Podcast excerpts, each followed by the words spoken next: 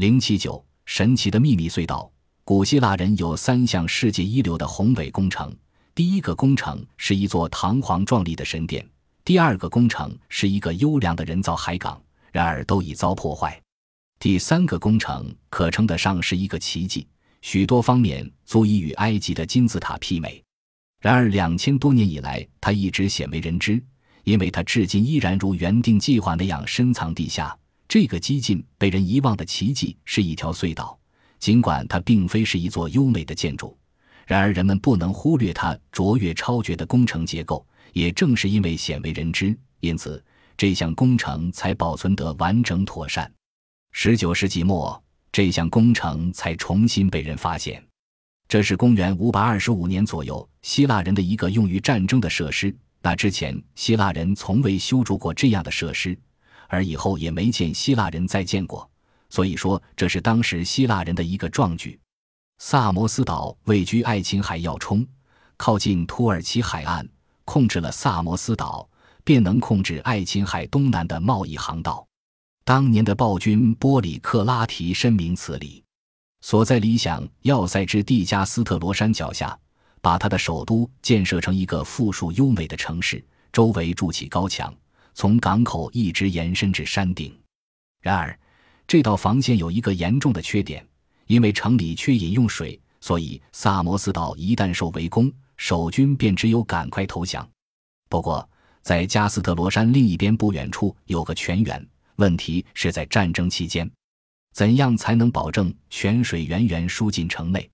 为了寻求解决办法，波里克拉提召见一个名叫尤巴利娜的工程师，并且接纳他的建议，决定开凿一条穿山隧道。将泉水从水源输送到城内，他命令由巴利娜以最快的速度完成。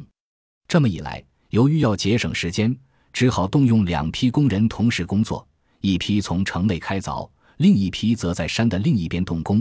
两批工人彼此向着对方开挖隧道，然后要在中间汇合。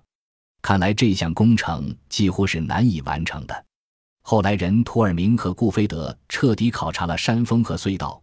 推断当时由巴利纳确定两端开凿地点的办法，就是从山脚一直越过山顶，插了数部轻一直线排列的山杆，并利用水平线测度木杆之间的高度和差距。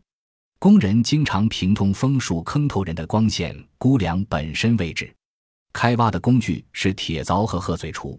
工程似乎一直都很顺利，不过在两批工人快要汇合时，有巴利娜对自己的计算可能有了怀疑。总之，在山底深处一节隧道开始曲折，好像盲目去与另一节汇合似的。令人感到有趣的是，开始时的估计本来是正确的。如果工人依照原定线路开挖，他们便可以迎面汇合。可是，他们差了大约一米的距离，而错过了汇合点。在开凿工作进行到此处时，一批工人显然知道另一批工人身在何处，因为他们劈凿岩石时。一定可以透过石灰岩听见对方的声音。看来当时有一批工人可能停止工作，而另一批工人就积极迂回施工，把隧道凿通了。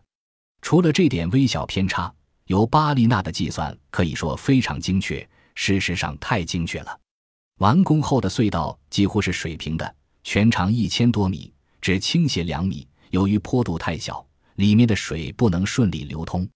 必须在隧道出口处再开凿一条水沟引水向下，这条水沟比隧道斜多了，泉水因而可以源源流到隧道出口八米之下的一个蓄水池。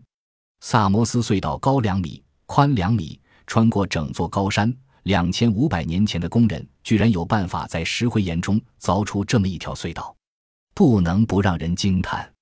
可是，作为一项防卫措施。萨摩斯隧道实在利害参半，敌人围攻时，隧道可供应饮用水，这必须把外在的人口完全隐蔽，而其位置又无人知道才行。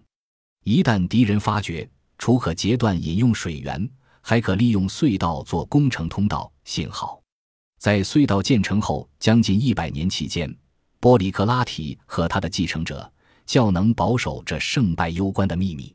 公元前四百三十九年，雅典人攻城时，始终无法把它攻下。